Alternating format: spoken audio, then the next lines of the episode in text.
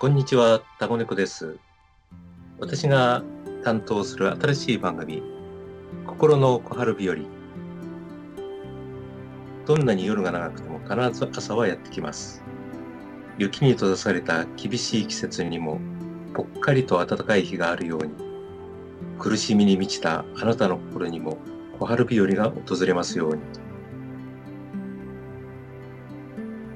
本日はチコさんをお呼びいたしまして、苦しみは山のようなものというテーマでお話ししたいと思います。よろしくお願いいたします。よろしくお願いします。なんか波乱万丈の私みたいなテーマですね。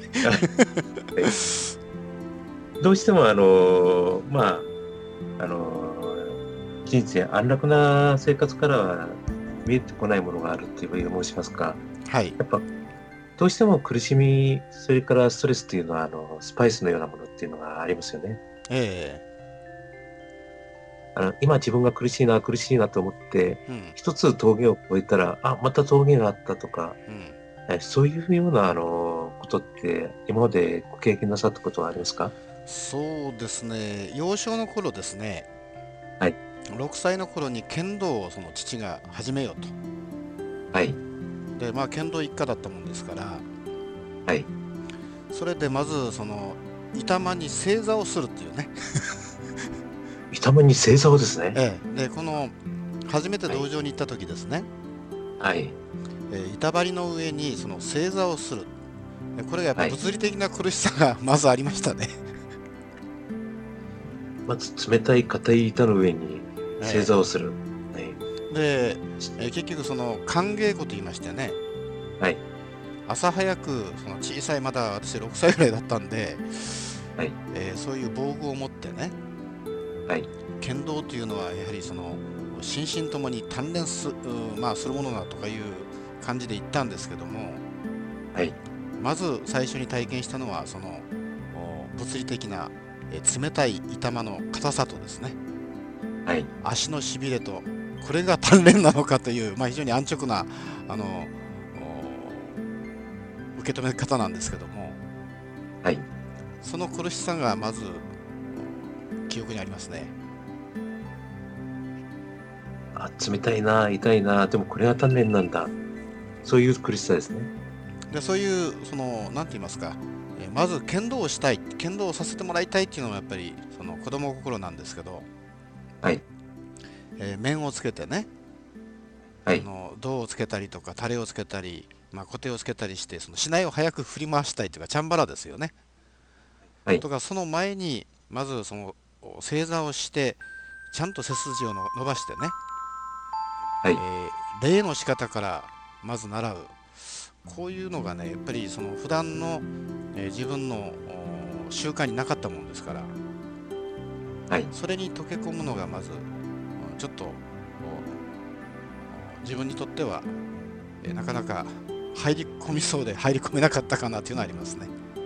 それが苦痛だったのかもしれないですね、なんとかその苦痛を乗り越えられて剣道の基礎を身につけられたということですね。そうですね。ですからそういうその物理的に体が痛いとかね。はい。冷たいとかもしくはその黙祷ということでね。あの、はい。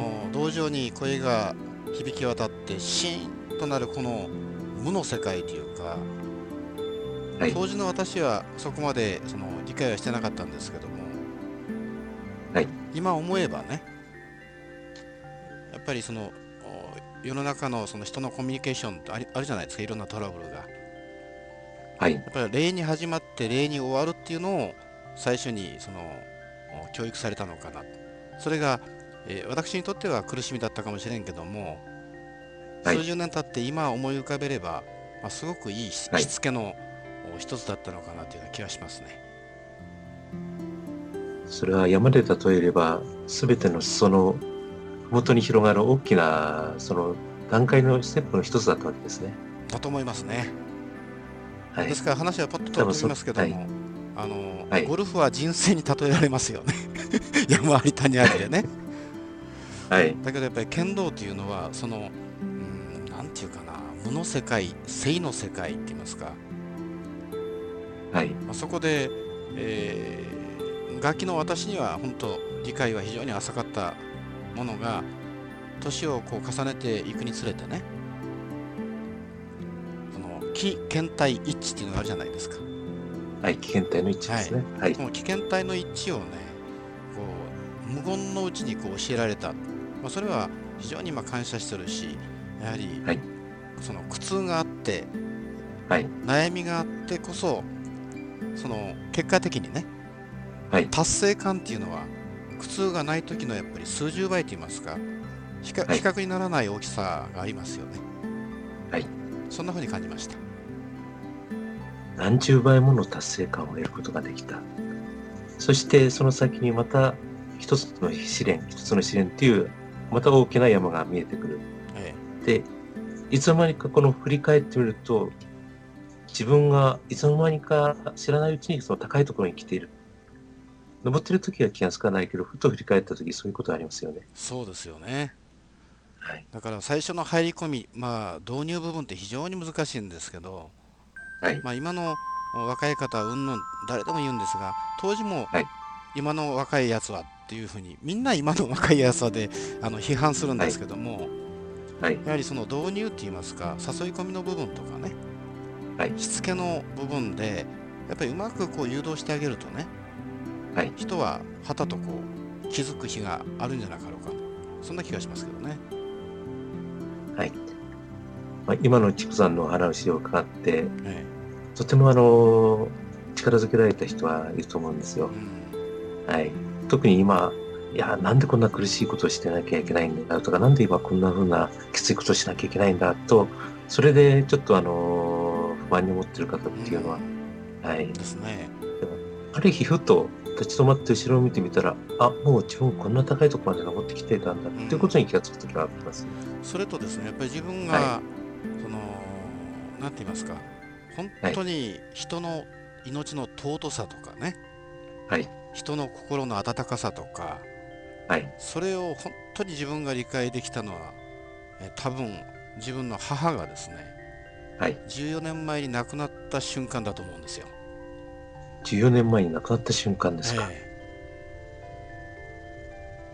だからそれでねその、はい私もお自分がこう生きてきた、まあ、生き様っていうのはありますけれども、はいあここは間違ってたかなとかね、はいでその自分の最愛の母がその眼前で息を引き取る瞬間っていうのははいやっ。ぱ全てをねこう自分の心のモヤモヤの部分とか、はい。悶々としたものっていうのを全てこう洗い流してくれたような気がしますね。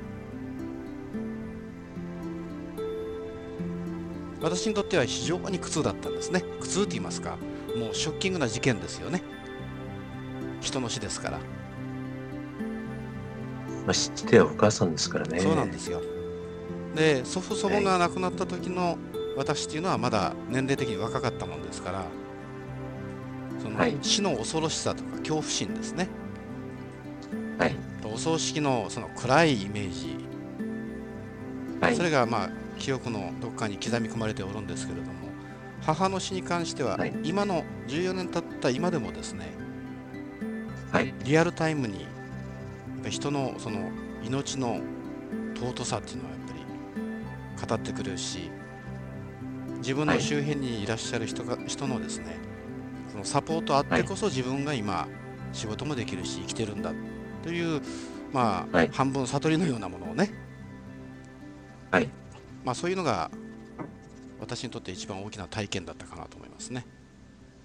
一瞬間の苦痛に直面して今はい。訴求して14年前をこう振り返ってみたときにその出来事というのはやっぱり自分の人生考え方というのを大きく変えた要因だと思いますね。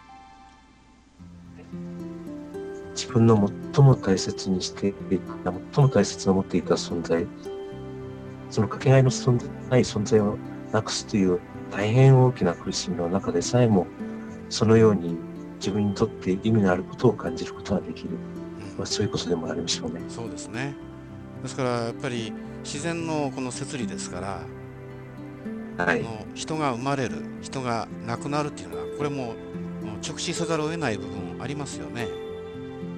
はいだか。らその苦痛苦悩というのはややっぱりいい勉強になりました。まあ、言葉はちょっと語弊ありますけども、はい。すごくいい勉強になったかなという、まあ、それが私の今までのこの数十年間の人生の中での大きな苦痛の体験山ほどある中のね氷山の一角かもしれませんけども、結果的にはまあ悟りを開いてくれる大きな人生のビッグイベントだったかなというような気がしますね。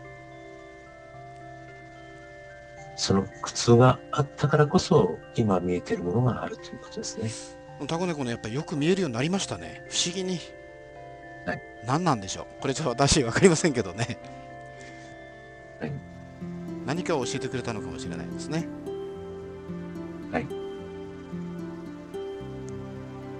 本日はチコさんのとても大切な、また大変な経験を伺って、皆様いかがでしたでしょうか？苦しみは決してあなたを傷つけ、貶めるものではありません。今の苦しみ、それは将来きっとあなたの役に立って、山の高さに、高きに導いてくれるでしょう。本日はどうもありがとうございました。はい。貴重な時間ありがとうございました。またよろしくお願いします。よろしくお願いいた。します。はい失礼します。ありのままのあなたを愛している人がいます。あなたは一人ではありません。あなたを待つ人のために今日も生き抜いてください。またお会いいたしましょう。This program is presented by Podcast Life.